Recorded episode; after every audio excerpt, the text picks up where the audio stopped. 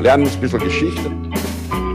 Lernen ein bisschen Geschichte, dann werden Sie sehen, Herr Reporter, wie das sich damals entwickelt hat. Wie das sich damals entwickelt hat. Hallo und herzlich willkommen bei Geschichten aus der Geschichte. Mein Name ist Daniel. Und mein Name ist Richard. Ja, und wir sind zwei Historiker und erzählen uns Woche für Woche eine Geschichte aus der Geschichte, immer abwechselnd und immer so, dass der eine nie weiß, was der andere ihm erzählen wird. Genau so ist es. Richard, weißt du, dass wir Geburtstag hatten? Haben wir Geburtstag gehabt? Mhm, oh, ja. ja, wir haben Geburtstag gehabt. Stimmt. Im Oktober 2015 sind wir gestartet und das heißt, wir machen das jetzt seit sieben Jahren. Sieben Jahre. Auch okay, oder? Ja, schon. Ich glaube, es gibt nur wenige Menschen in meinem Leben, die ich seit sieben Jahren einmal die Woche gesprochen habe. Ja, äh, same hier. Vor allem, weil ich grundsätzlich auch wenig telefoniere. Ja? Ja. Also ein recht kleiner Kreis eigentlich. Na, sehr gut. Gratulation, Dani. Dir auch. Alles Ähm, Gute. Und das heißt, wir haben letzte Woche auch eine Folge gemacht. 366 war das, unsere Mhm. Schaltjahr-Folge. Weißt du noch, worum es da ging?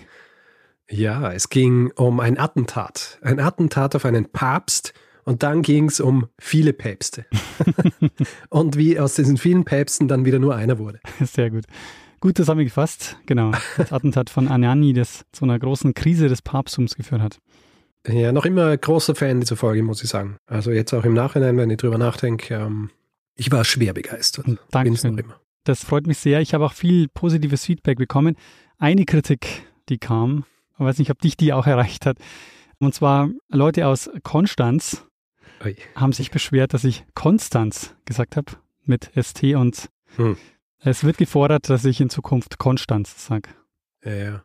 Also ich muss dazu sagen, ich habe ja eine Großtante gehabt, die Mhm. in Konstanz gelebt hat. Und äh, die haben wir regelmäßig besucht, haben ja nicht so weit weg gewohnt, da in Vorarlberg, aber ich habe auch nie Konstanz gesagt. Immer Konstanz gesagt. aber ja, so ist es mit der Aussprache, gell? genau, Muss man natürlich auch ein bisschen achten drauf. sehr gut. Also äh, so viel Feedback mal dazu. Den Rest werde ich dann in die Feedback-Folge packen, in die nächste. Ah, in die Feedback-Folge. Gut. Und das bedeutet, Richard, dass ich mich jetzt zurücklehnen kann und deiner Stimme lauschen werde, die nämlich jetzt die nächste Dreiviertelstunde bestreiten wird. Blöder Satz. Sehr. Aber Ungefähr, Also jedenfalls, Richard. ungefähr die nächste Dreiviertelstunde füllen, zumindest. Ja, was ich sagen wollte, Richard, Mit, die äh, Bühne gehört dir. danke. Daniel, im Jahr 1611 erbt Gustav II. Adolf die schwedische Krone.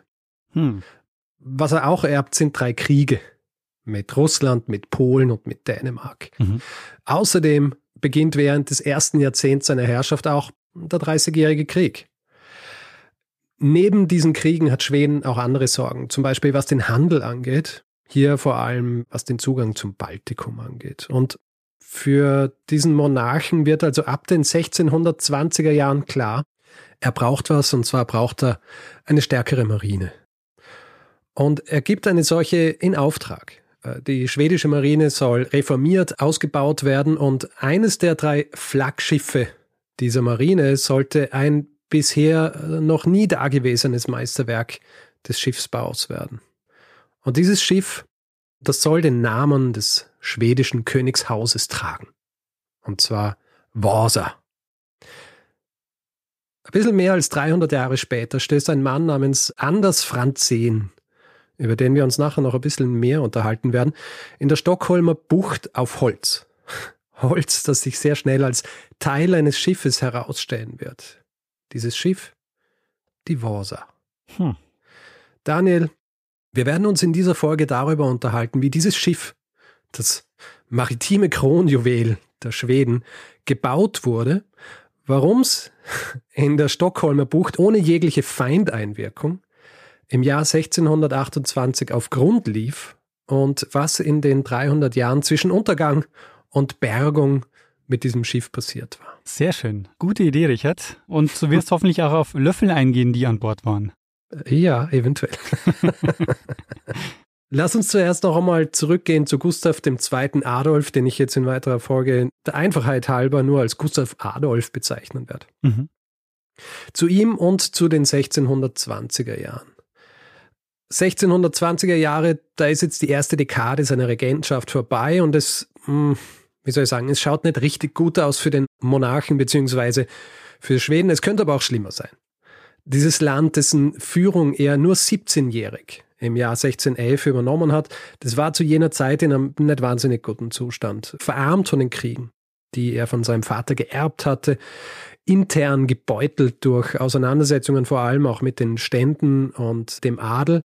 Ein Krieg, den ich vorher erwähnt habe, den sieht sich Gustav Adolf in den ersten Jahren seiner Regentschaft gezwungen zu beenden. Er macht es dann im Jahr 1613 beim Frieden von Knäret, der an Bedingungen geknüpft ist, die für Schweden äußerst unvorteilhaft sind, ja vor allem finanziell betrachtet. Der sogenannte Kalmar-Krieg ist damit aber beendet. Hm. Die beiden Kriege mit Polen und Russland, die dauern in den 1620er Jahren noch an. Es wird jetzt aber eben auch klar, dass sich Schweden aus dem größten Konflikt Europas zu jener Zeit, der im Jahr 1618 begonnen hatte, nicht mehr raushalten kann. 30-jährige Krieg natürlich. Ja. Zusätzlich hat Schweden in jener Zeit, abgesehen von den Gefahren, die durch die kriegerischen Auseinandersetzungen lauern, alle Hände voll damit zu tun, die Handelswege in der Ostsee für sich zu schützen. Mhm. Ja. Und für Gustav Adolf ist klar, er muss seine Marine ausbauen.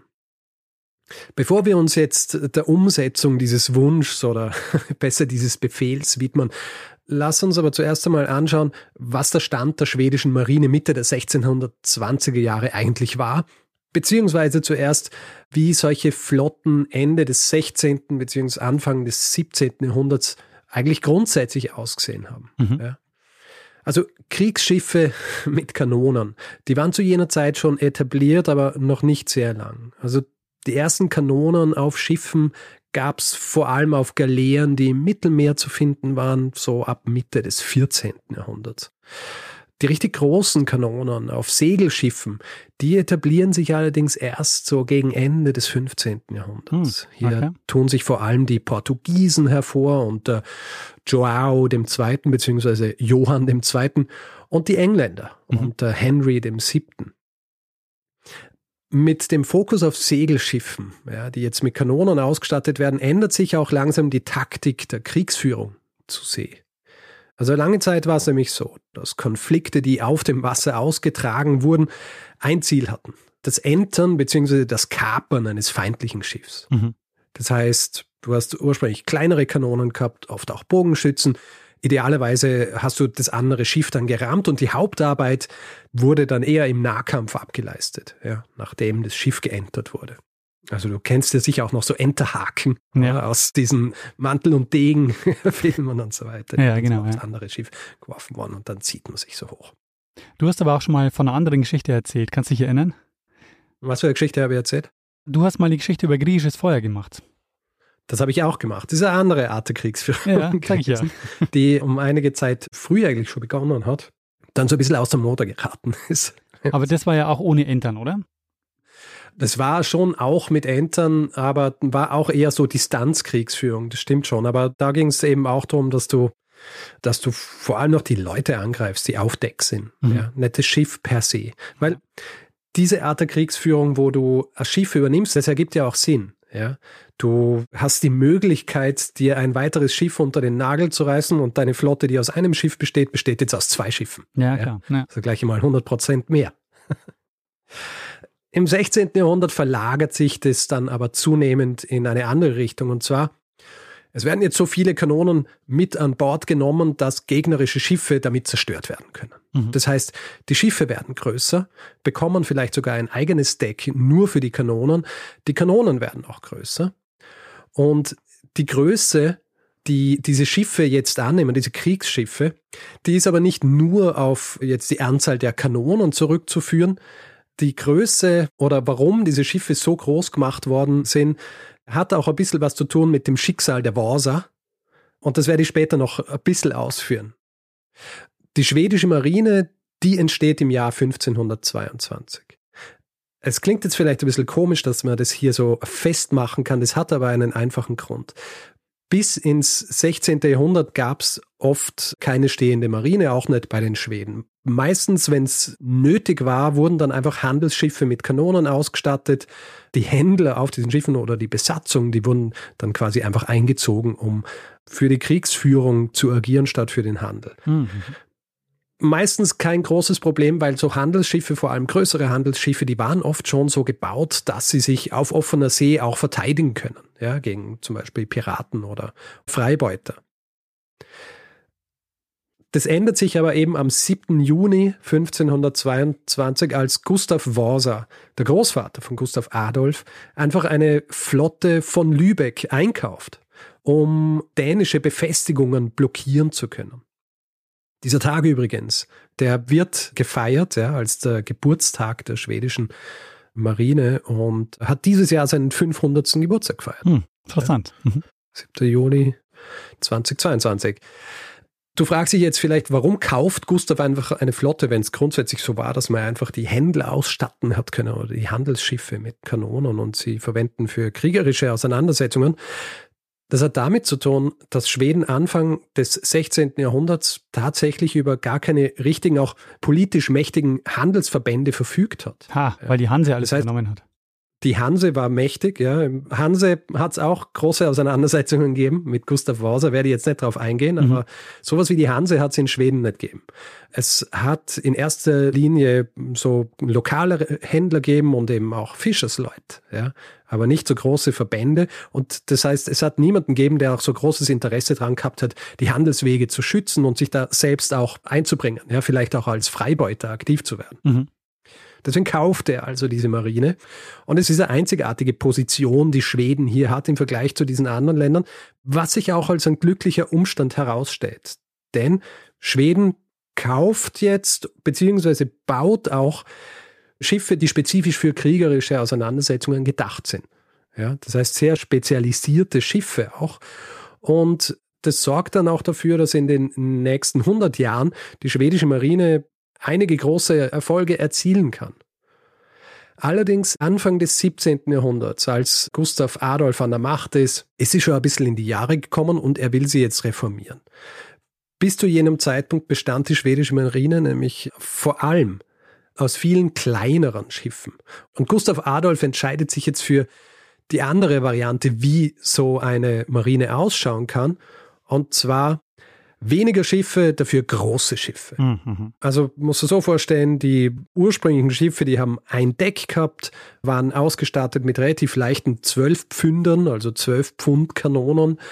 Und er will sich jetzt auf diese großen drei Master, die gepanzert sind und mit großen Kanonen ausgestattet sind, fokussieren. Und er beauftragt dafür den Reichskanzler Axel Uxenstierna, und den Vizeadmiral Klaas Fleming.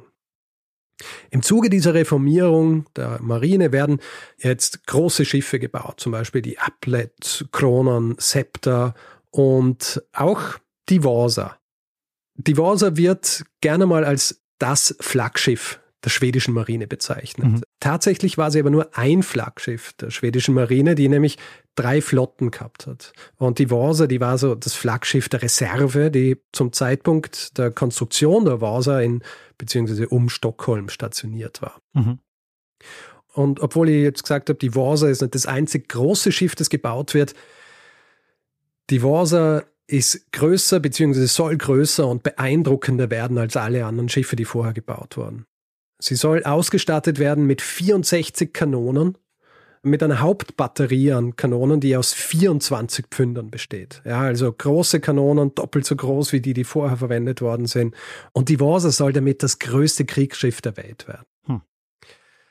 Gebaut wird die Vasa in einer der vier königlichen Werften, und zwar direkt in Stockholm der zu jener Zeit, es ist jetzt das Jahr 1625, als sie in Auftrag gegeben wird, in dieser Werft als Schiffsbauer unter Vertrag stehende Mann war ein Niederländer namens Henrik Hübertsen.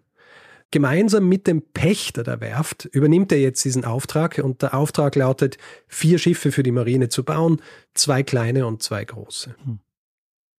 Jetzt ist es so, der Bau eines solchen Schiffs zu jener Zeit und auch heute war nicht trivial.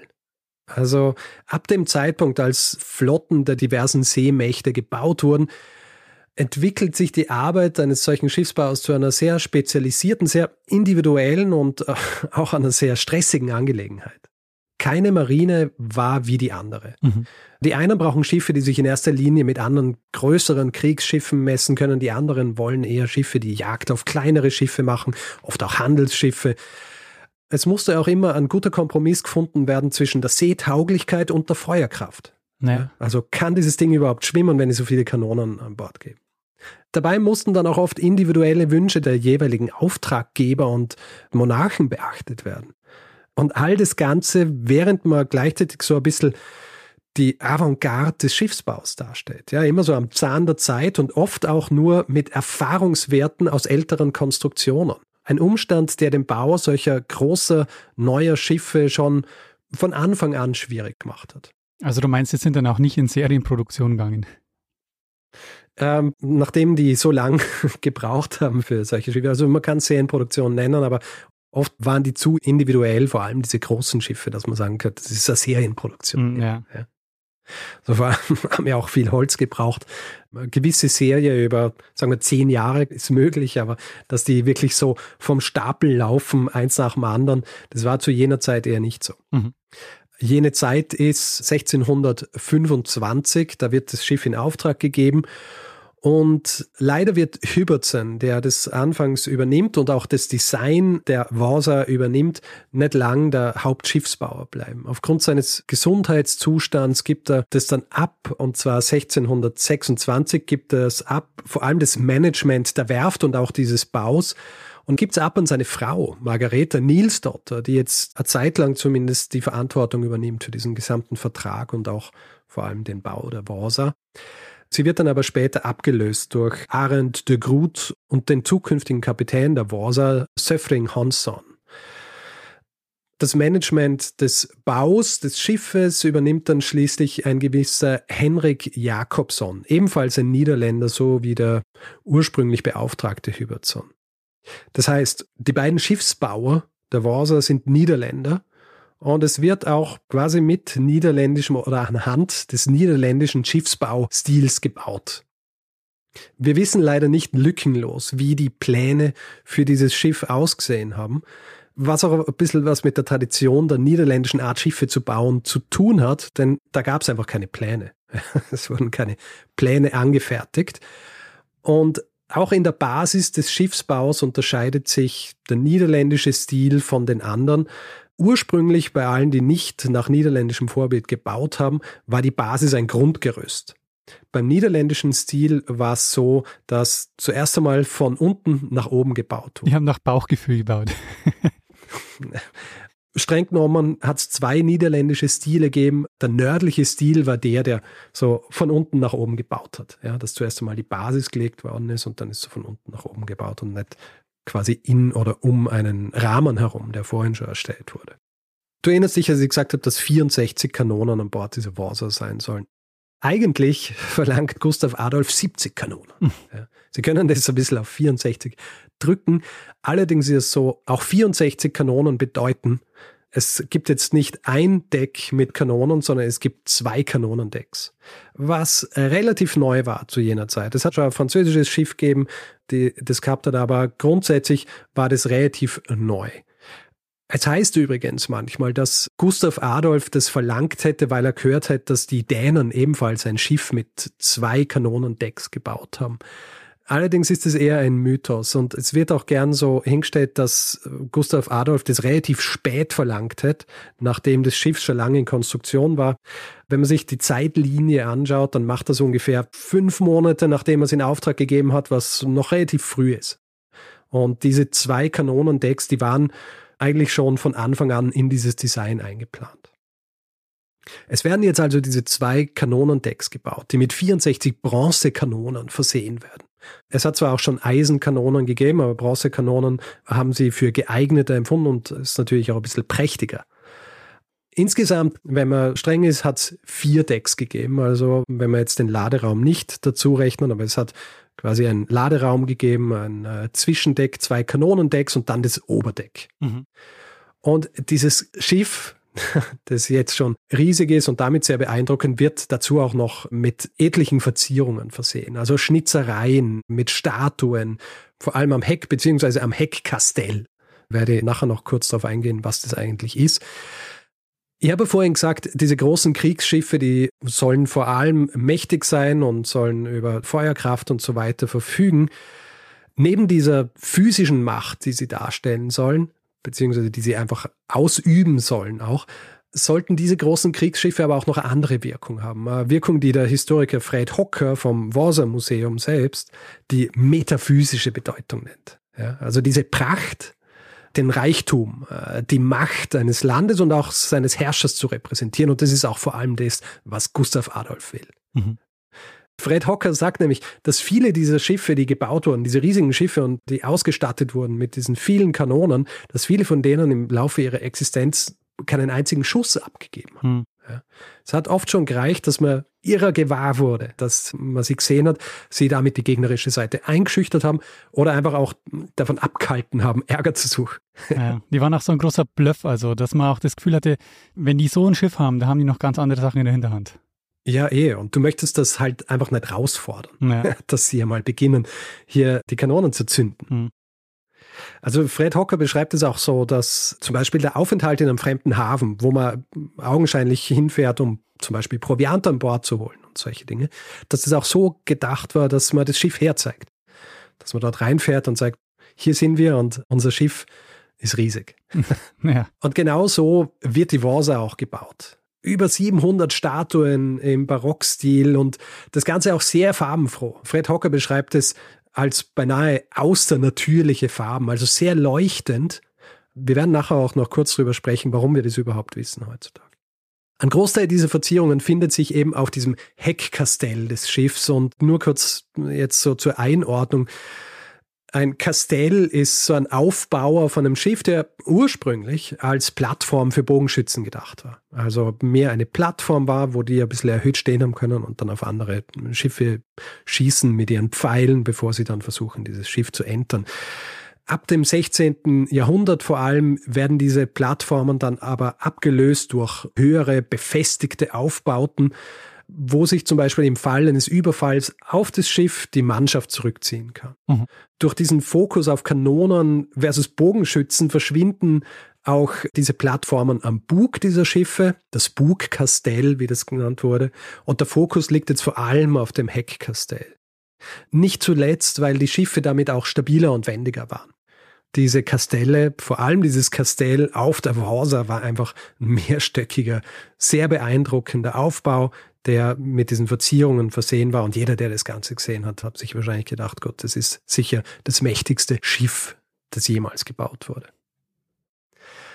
Als die Vase schließlich im Jahr 1627 fertig gebaut ist, ist sie 61 Meter lang, 47,5 Meter hoch und kann eine Besatzung von 437 Mann beherbergen, wenn man so will.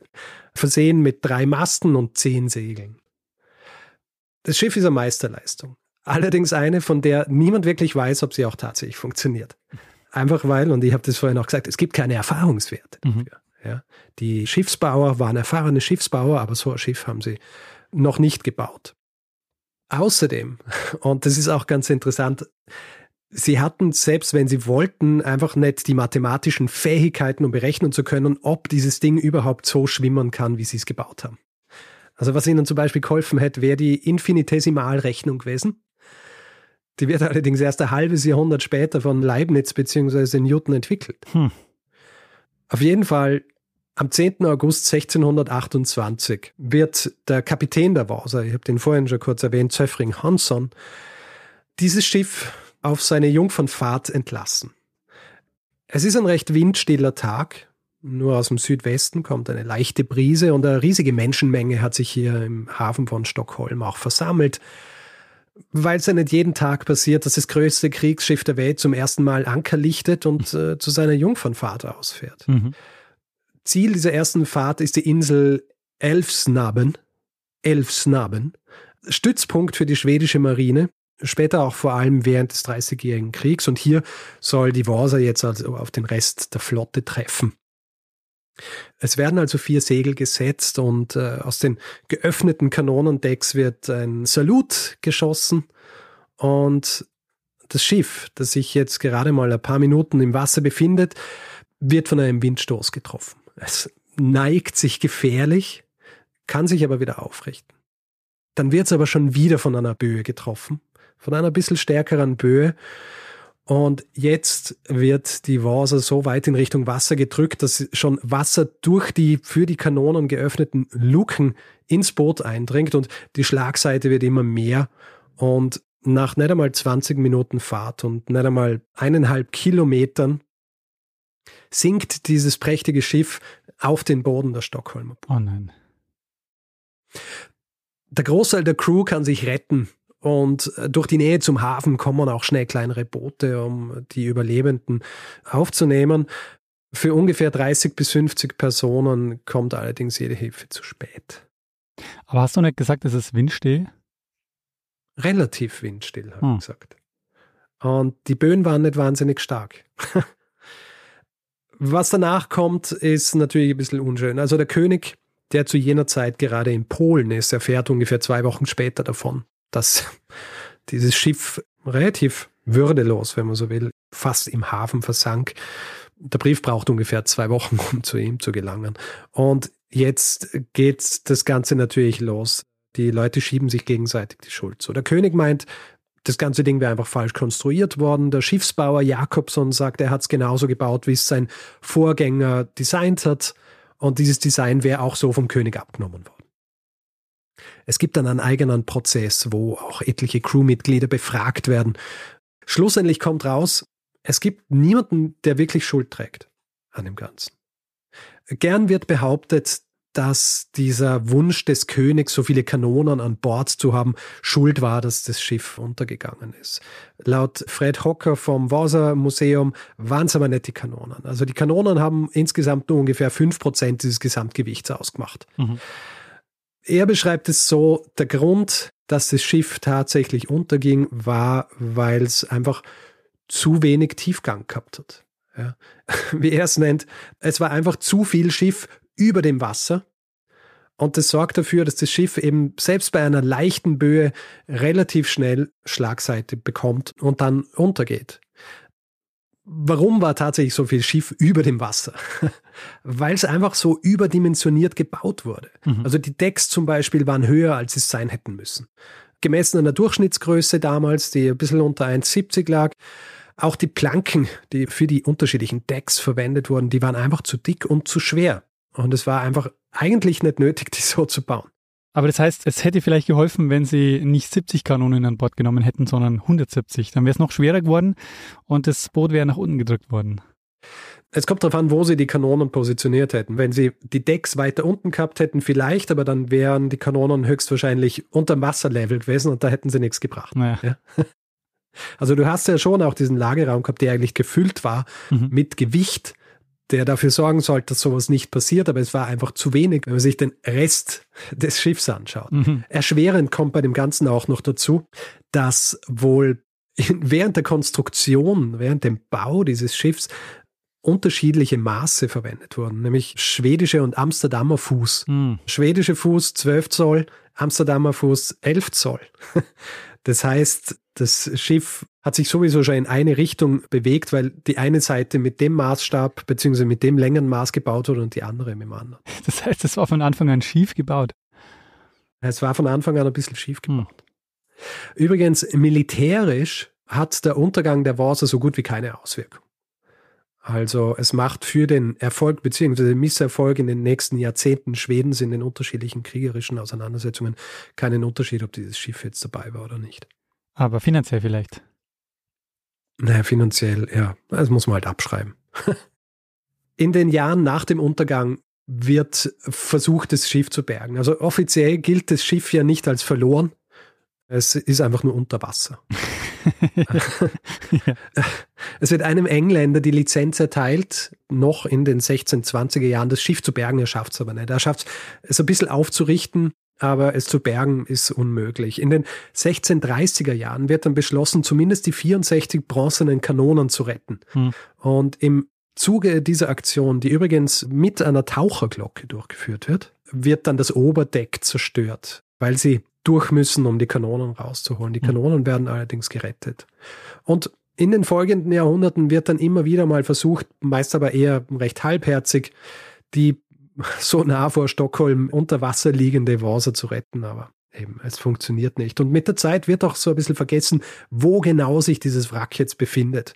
Äh, wird auch immer ein bisschen schwieriger zu finden, vor allem weil zu Beginn des 20. Jahrhunderts dann viel Bauschutt, der anfällt während der Konstruktion des Stockholmer Hafens, in die Stockholmer Bucht geschüttet wird und teilweise dann eben auch die Vasa beschädigt dabei.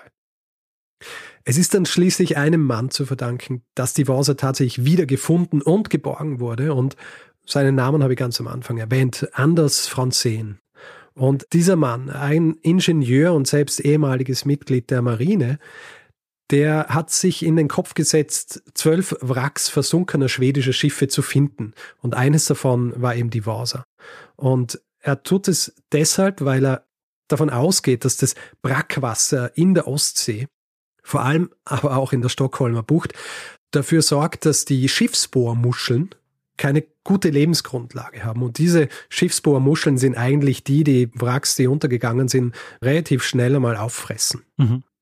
Also er geht davon aus, dass viele dieser Wracks also wohl noch recht intakt sein könnten. Und er hat recht. Also er beginnt im Jahr 1954 mit seiner Suche nach der Vasa in der Stockholmer Bucht. Er äh, fragt dazu zuerst einmal beim Historiker nach, der ihm einen Hinweis gibt auf einen möglichen Ort.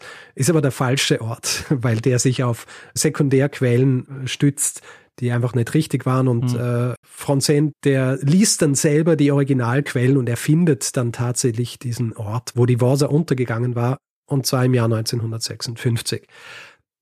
Dieser Fund an sich ist schon recht cool.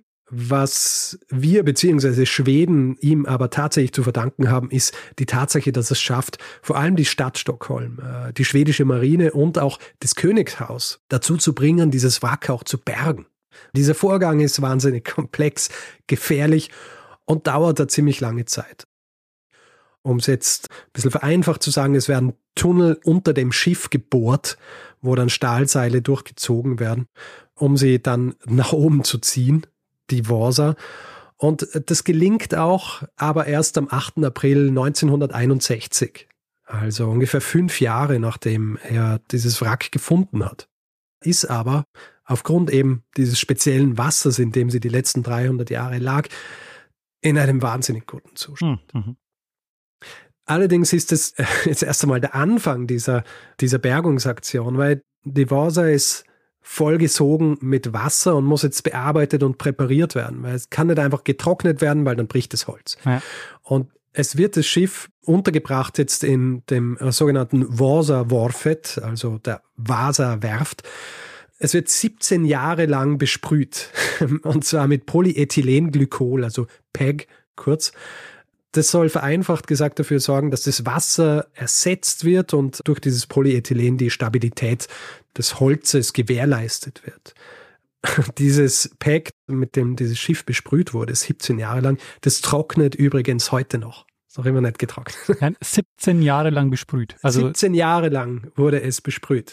Unglaublich. Also Abgesehen jetzt von der Tatsache, dass mehr oder weniger das gesamte Schiff geborgen wurde, hat dieser lange Tauchgang der Vasa auch dafür gesorgt, dass eine große Menge an den Dingen, die im Schiffskörper zu finden waren, dass die in einem außergewöhnlich guten Zustand geborgen wurden mhm. und die uns auch unbezahlbare Informationen darüber geben, wie die Gesellschaft Schwedens zu jener Zeit ausgeschaut hat. Mhm. Also nicht nur das Schiff, sondern auch die Gesellschaft. Wir wissen jetzt zum Beispiel über Kleidungsstücke, die gefunden wurden, dass nicht nur Männer an Bord der Vasa waren, sondern auch Frauen dass nicht nur Soldaten an Bord waren, sondern auch Handwerkerinnen und Handwerker, Arbeiterinnen und Arbeiter. Und wir können über diese Funde auch Rückschlüsse über Kleidung, Ausrüstung, Lebenswelt dieser Menschen ziehen, die wir ja üblicherweise nicht in den Dokumenten aus jener Zeit finden, mhm. weil die in erster Linie die Mächtigen und die äh, Entscheider und die Politiker und sonst wie beschrieben haben. Sehr interessant ist hier auch, dass vor allem organisches Material überlebt hat. Also Wolle, Leder zum Beispiel überlebt das Ganze viel besser als Metall.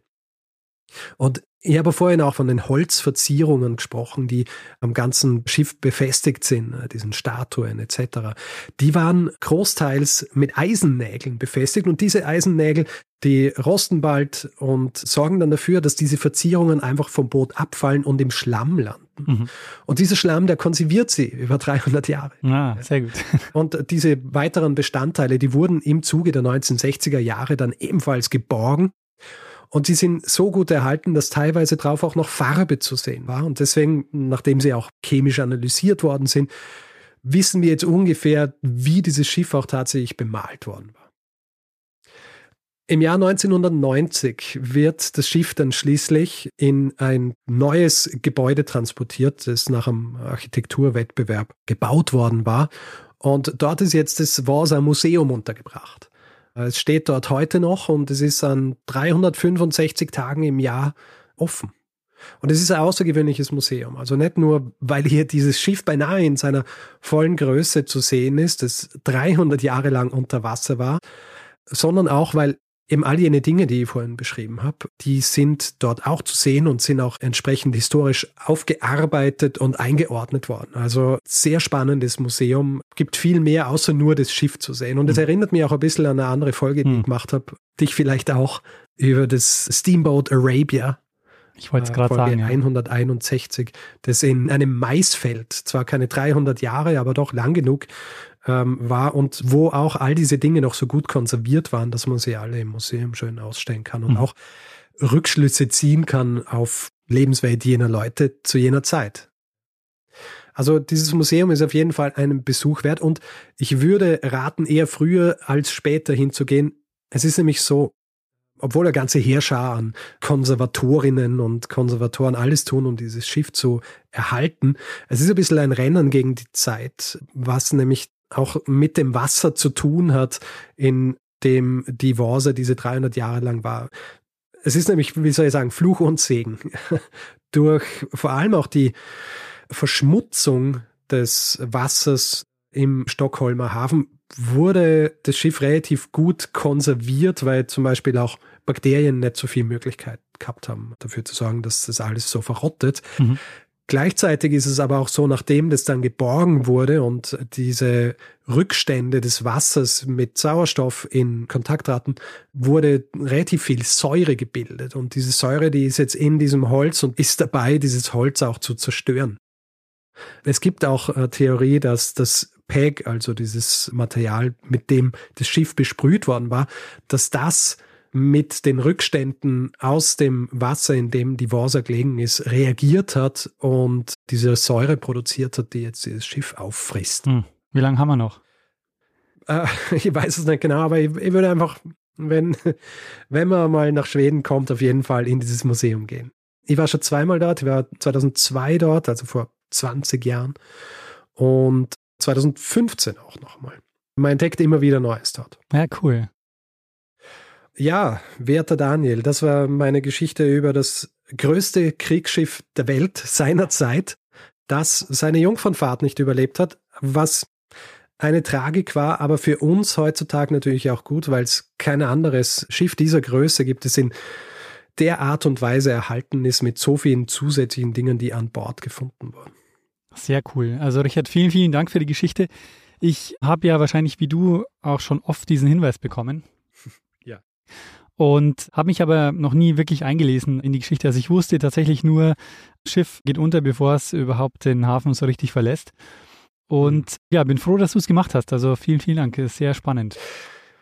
Ja, also seit wir diesen Podcast angefangen haben, kriege ich immer wieder Hinweise zur Borsa, mhm. ja, dass wir das machen sollen. Der Grund, dass ich es jetzt tatsächlich einmal mache, ist, und wer unsere Feedgags hört, ja, der weiß es vielleicht auch. Ich habe in der Feedgag-Folge davon gesprochen, dass mir jemand Löffel geschickt hat. Die basieren, und das habe ich in der Feedgag-Folge nicht gesagt, aber jetzt kann ich sagen, die basieren auf Schablonen, die wiederum basieren auf Löffeln, die auf der Warsa gefunden wurden. Mhm. Das heißt, Dominik, der mir diese Löffel geschnitzt hat, war der letzte Hinweisgeber zur Vasa und dann habe ich gedacht, jetzt muss ich es einfach machen. Also vielen Dank, Dominik, dafür. Ich lese jetzt ein paar vor, die mir auch diesen Hinweis geschickt haben. Ich kann nicht garantieren, dass es vollständig ist, aber zumindest die, die ich gefunden habe. Und zwar Timon, Christian, Oliver, ein weiterer Dominik, diesmal aus Wien, nicht aus dem Schwarzwald, Krisha, Adrian und Konstantin. Also vielen Dank für den Hinweis auf diese schöne Geschichte. Und was auch ganz lustig ist, jetzt ungefähr eine Minute bevor wir angefangen haben, diese Folge aufzunehmen, habe ich auch auf Twitter von Johanna einen Hinweis bekommen, nicht direkt zur Worsa, aber zumindest zu Gustav II. Adolf. Mhm. Und dass der ganz interessant wäre. Und ja, das ist jetzt fast umgesetzt, ja. Sehr cool. Also jetzt erklärt sich auch mein Hinweis auf die Löffel, den ich ganz am Anfang gemacht habe. Ja. Jetzt stellt sich mir aber noch die Frage, wir haben im Feedback ein bisschen darüber gesprochen, warum es denn, also das sind ja Holzlöffel, ob es denn auf der Vasa auch Holzlöffel gab. Weil jetzt fällt mir ein, wenn es nämlich Löffel aus einem Metall gewesen wären, dann wären die wahrscheinlich schon verrostet. Richtig. Ja. Die hätte es wahrscheinlich gar nicht mehr gegeben. Hm. Also es hat sicher auch Metalllöffel bzw. Metallbesteck gegeben. Ich meine, es ist 17. Äh, Jahrhundert, das heißt Gabeln hat es höchstwahrscheinlich keine gegeben, da haben wir ja auch schon mal drüber gesprochen. Ja. Aber Löffel aus Metall hat es wahrscheinlich schon auch gegeben. Aber ja, das kann man jetzt nicht mehr so genau sagen, weil sie höchstwahrscheinlich alle verrottet sind. Sehr gut. Ich würde auch noch gern zwei Namen ergänzen, die mir den Hinweis geschickt haben. Und zwar Jörn einmal und dann hat mir Marc den Hinweis zur Vasa. Äh, Warsa heißt es, ne? Warsa. Ja, es, äh, ich mein, man kann natürlich Vasa sagen, aber ich habe meine Schwester gefragt, die ja in Stockholm lebt. Mhm. Und, und, sie war, glaube ich, gerade bei der Arbeit und hat sich auch von Kolleginnen dort. Also sie hat mir drei Soundfiles geschickt, wo unterschiedliche Leute Warsa sagen. Warsa. Sehr gut. So, ja. Ich habe auch ein relativ gutes Interview angeschaut mit eben Fred Hocker, dem akademischen Leiter im Warsa Museum und der spricht auch immer von der Warsa. Da mhm. habe ich gedacht, na gut, hm, nennen wir es Warsa. Ich meine, aus heutiger Sicht ist es ja eigentlich ein Selbstläufer zu sagen, wir bergen dieses Schiff und machen da ein Museum draus, weil dass das zu einem Magneten wird für Touristinnen und Touristen, ist ja auch klar. Oder vielleicht sogar zu einem nationalen Symbol, auf das man sich so über die eigene Geschichte vielleicht nochmal hm. Ähm, besser vergegenwärtigen kann. Ich würde sagen, die Borsa ist zur richtigen Zeit gefunden worden, weil die 50er und 60er Jahre in Schweden, das war so, wie soll ich sagen, die Zeit des Aufschwungs. Mhm. Ja. Mhm. Und Fred Hocker spricht nämlich in diesem Interview, das ich gerade erwähnt habe, auch darüber und er sagt, in Schweden hieß es, glaube ich, The Age of Possibility. Mhm. Ja. Das hat, glaube ich, ganz gut gepasst, weil es war ja ein riesiges Projekt, das sich über Jahrzehnte gezogen hat. Und äh, das hat viel Unterstützung gebraucht. Also zur richtigen Zeit am richtigen Ort, würde ich sagen. Ja, interessant. Gibt's Literatur oder irgendwas, was du Es gibt äh, interessanterweise relativ wenig Literatur jetzt, was Monographien angeht. Es gibt zwei Bücher, die spezifisch, also in Zusammenarbeit auch mit Museen gemacht worden sind. Also ein früheres aus den 80er Jahren von Björn Landström, Warsa, und dann von Fred Hocker selber rausgebracht, ich glaube 2010 war das auch eben über die Warsa. Es gibt eine Dissertation von einem gewissen Kirby James Rose, wo es um die Architektur der Warsa geht. Mhm. Ansonsten eben Artikel und, und solche Dinge, aber Monographien gibt es verblüffend wenige eigentlich drüber. Hm. Jetzt habe ich vergessen vorher zu fragen, was zeichnet denn so einen Warsa-Löffel aus? Also die, die ich gekriegt habe, die sind relativ kurz. Also mhm. kurzer Griff, aber relativ breit und äh, relativ flach auch. Also ich glaube, so ein Multifunktionslöffel einfach für, äh, zu jener Zeit, ja. Mit dem du im Grunde alles machen. Super essen und, und Sachen viel auftürmen drauf und, und solche Dinge. Mhm, verstehe. Sehr gut. Ich kann Fotos machen und kann es dann in die Shownotes packen. Sehr gut. Ja, Richard, hast du dieser Geschichte noch was hinzuzufügen oder hast du das Gefühl, wir äh, ich glaube, äh, genug geredet. Es gibt wahnsinnig viele Details über mhm. dieses Schiff, weil wir eben so viel wissen drüber, dadurch, dass es so gut erhalten ist. Ähm, also ich, dieses Buch von Fred Hocker auf jeden Fall kann ich empfehlen, ist ein bisschen schwierig zu kriegen. Gibt es, glaube ich, auch wirklich nur in Hardcover. Und ansonsten, nein, würde ich sagen, gehen wir über zum nächsten Teil dieser Folge. Feedback-Hinweis-Blog. Sehr gut, machen wir das. Gut, wer Feedback geben will zu dieser Folge oder zu anderen, kann das per E-Mail machen. Feedback.geschichte.fm kann das auf unserer Website machen, geschichte.fm, kann es auf den diversen Plattformen machen, wo wir zugegen sind. Also Twitter, Facebook, Instagram, dort heißt man Geschichte FM. Wer uns auf Mastodon folgen will, einfach im Browser geschichte.social eingeben, landet man direkt auf unserem Profil. Und wer uns reviewen will, kann das vor allem auf Apple Podcasts machen. Das ist sehr gut für unsere Sichtbarkeit dort, kann es aber auch auf panoptikum.io machen oder grundsätzlich überall, wo man Podcasts bewerten kann. Merch findet ihr unter geschichte.shop. Außerdem gibt es zwei Möglichkeiten, diesen Podcast werbefrei zu hören. Die eine ist via Apple Podcasts, da gibt es den Kanal Geschichte Plus und via Steady, da kann man sich einen Feed kaufen für 4 Euro im Monat. Die Infos dazu findet ihr unter geschichte.fm slash steady.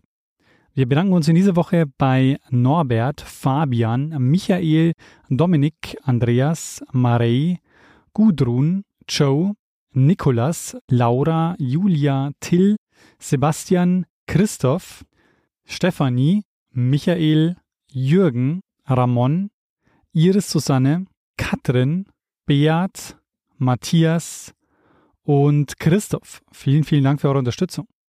Ja, vielen herzlichen Dank. Tja, Richard, und dann würde ich sagen, machen wir das, was wir immer machen und geben dem einen das letzte Wort, der es auch sonst immer hat. Genau, nämlich Bruno Kreisky. Lernen ein bisschen Geschichte. Lernen ein bisschen Geschichte, dann werden Sie sehen, der Reporter, wie das sich damals entwickelt hat. Wie das sich damals entwickelt hat.